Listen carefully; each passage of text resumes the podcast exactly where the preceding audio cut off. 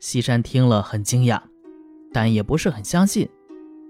主人又说：“这个宅子一直这么空着，已经有十年了呀，没有人敢进去。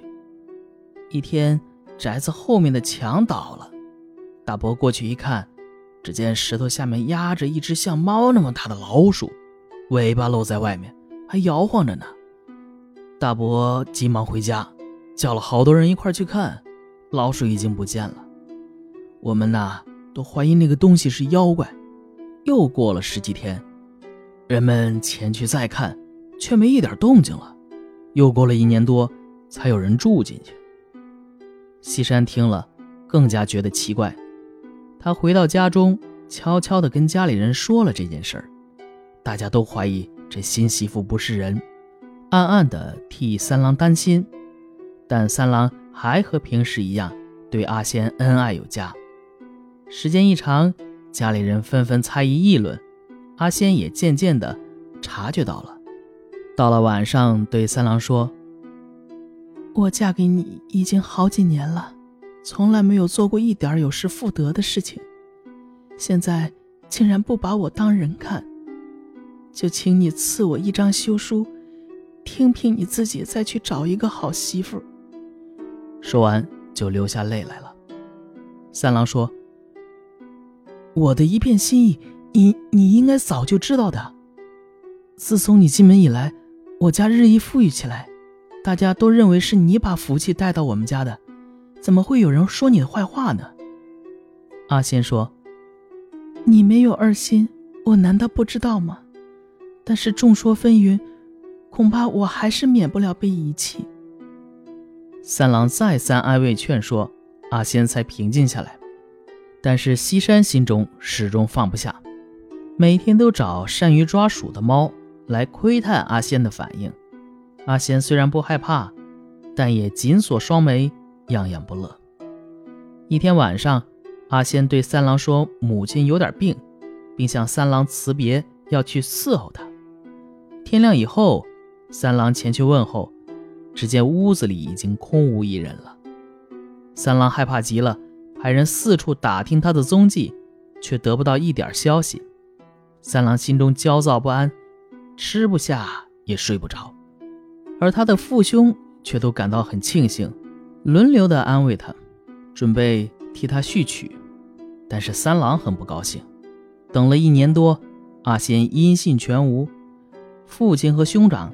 动不动就讥笑责骂三郎，不得已，他就花了重金买了一个妾，但心中对阿仙的思念却丝毫没有减少。又过了几年，西家渐渐的贫穷下去，于是众人又都想起了阿仙。三郎有个叔伯兄弟名叫西兰，因为有事到胶州，途中绕道去看望表亲陆生。在夜里啊，西兰听见邻居家有人哭得很悲切，但没有来得及打听。等他返回时，又听见了哭声，便问主人是怎么回事。主人回答道：“说，哦，几年前呢，有一对寡母孤女到这里租了房子住下。一个月前，老太太死了，只剩下那个孤女，又没有一个亲人？”因此伤心的哭啊。西兰问道：“是这样啊？那他姓什么呀？”主人答道：“姓姓古，他家经常关着门，不和邻居往来，所以不知道他的家世。”西兰吃惊地说：“哎呦，那她是我嫂子呀！”于是便去敲门，只听见屋里有人擦着眼泪出来。隔着门应声说道：“客人是什么人？我家里没有男人，所以不便给您开门。”西兰透过门缝往里一看，果然就是嫂子，便说：“嫂子开门呐，我是叔叔家的阿穗。”阿仙听了，拉开门栓，请他进来，向他诉说自己的孤苦，看上去十分凄凉悲伤。西兰说：“三哥想你想得很苦啊。”夫妻之间即使有点矛盾，为什么要远远的逃到这里来呢？说完，就准备租车子带阿仙一同回去。阿仙伤感地说：“我也是因为别人看不起，才和妈妈隐居到这里来，现在又回去投奔人家，谁还不拿白眼看我呀？如果一定要回去，就得和大哥分开来过，不然的话，我就服毒自杀。”西兰回去以后，把情况告诉了三郎，三郎连夜赶去，夫妻相见都伤心的流下眼泪。第二天又告诉了屋主，屋主谢剑生早就觊觎阿仙的美貌，想把她弄到手做小妾，所以好几年都不收房租，频频的向古老太暗示，但都遭到了古老太的拒绝。古老太太死后，他暗自庆幸可以得手了。但是三郎突然到来，破坏了他的阴谋。他便算出这几年来的房租，让阿仙一次还清，以此来刁难他们。三郎家本来就不富裕，听说要交的房钱很多，脸上露出忧郁的神色。阿仙却说：“不妨事。”然后就领着三郎去看仓库中存放的粮食，大约有三十多担，偿还房租绰绰有余。三郎很高兴。就去告诉谢先生，谢先生不要粮食，故意索要银子。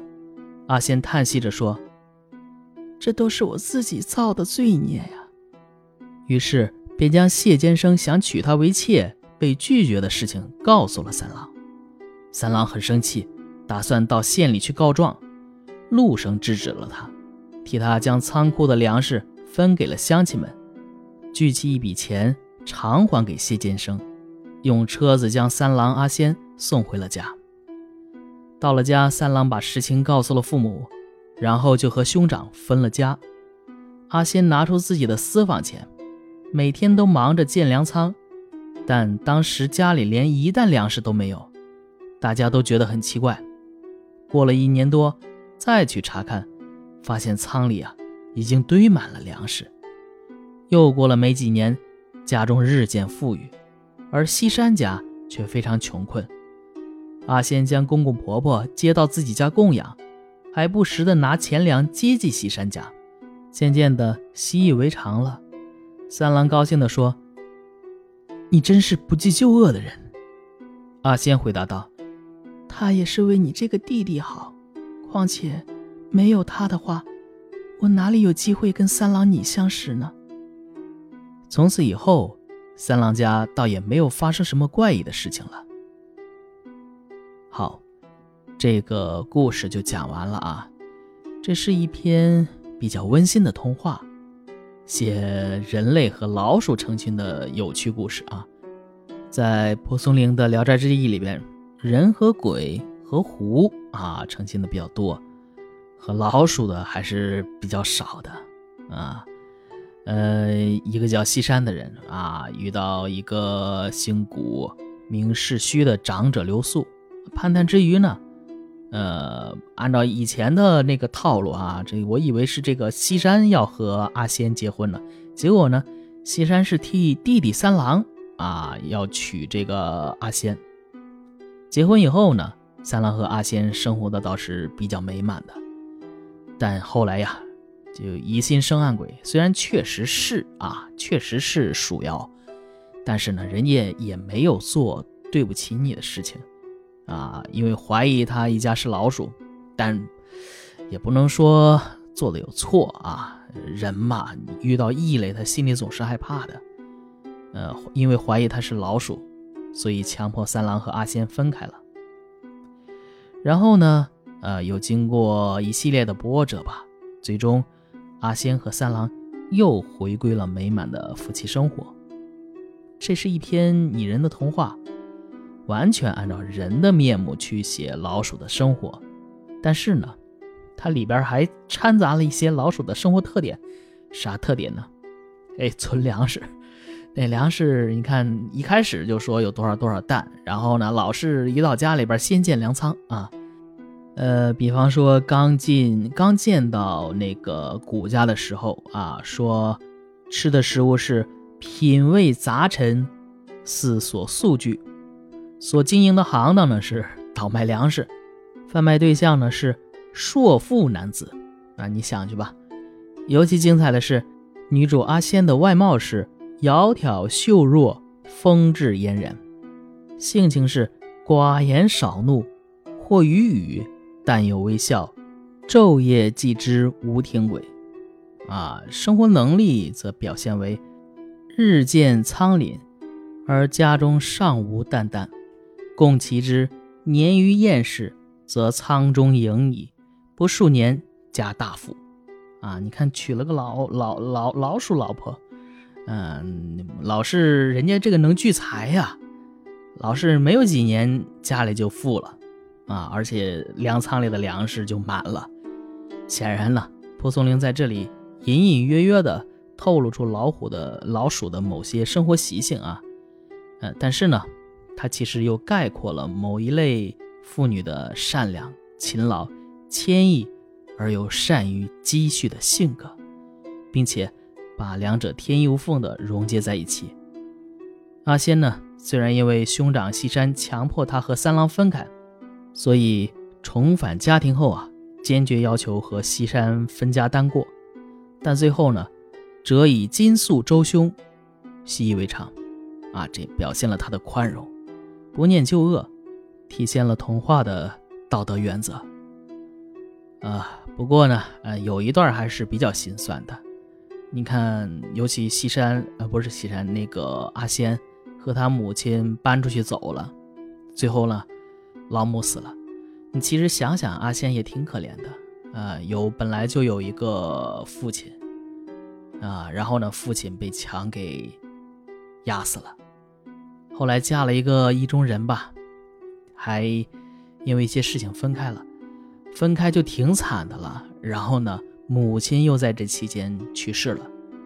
嗯，要不是因为他自己哭，也许不知道什么时候，或者说一辈子可能就再也见不到三郎了。所以说呢，作者也就是蒲松龄在这里给他们安排了一个比较美好的结局，还是让人欣慰的。好，我是肖老肖，呃，咱们下一篇。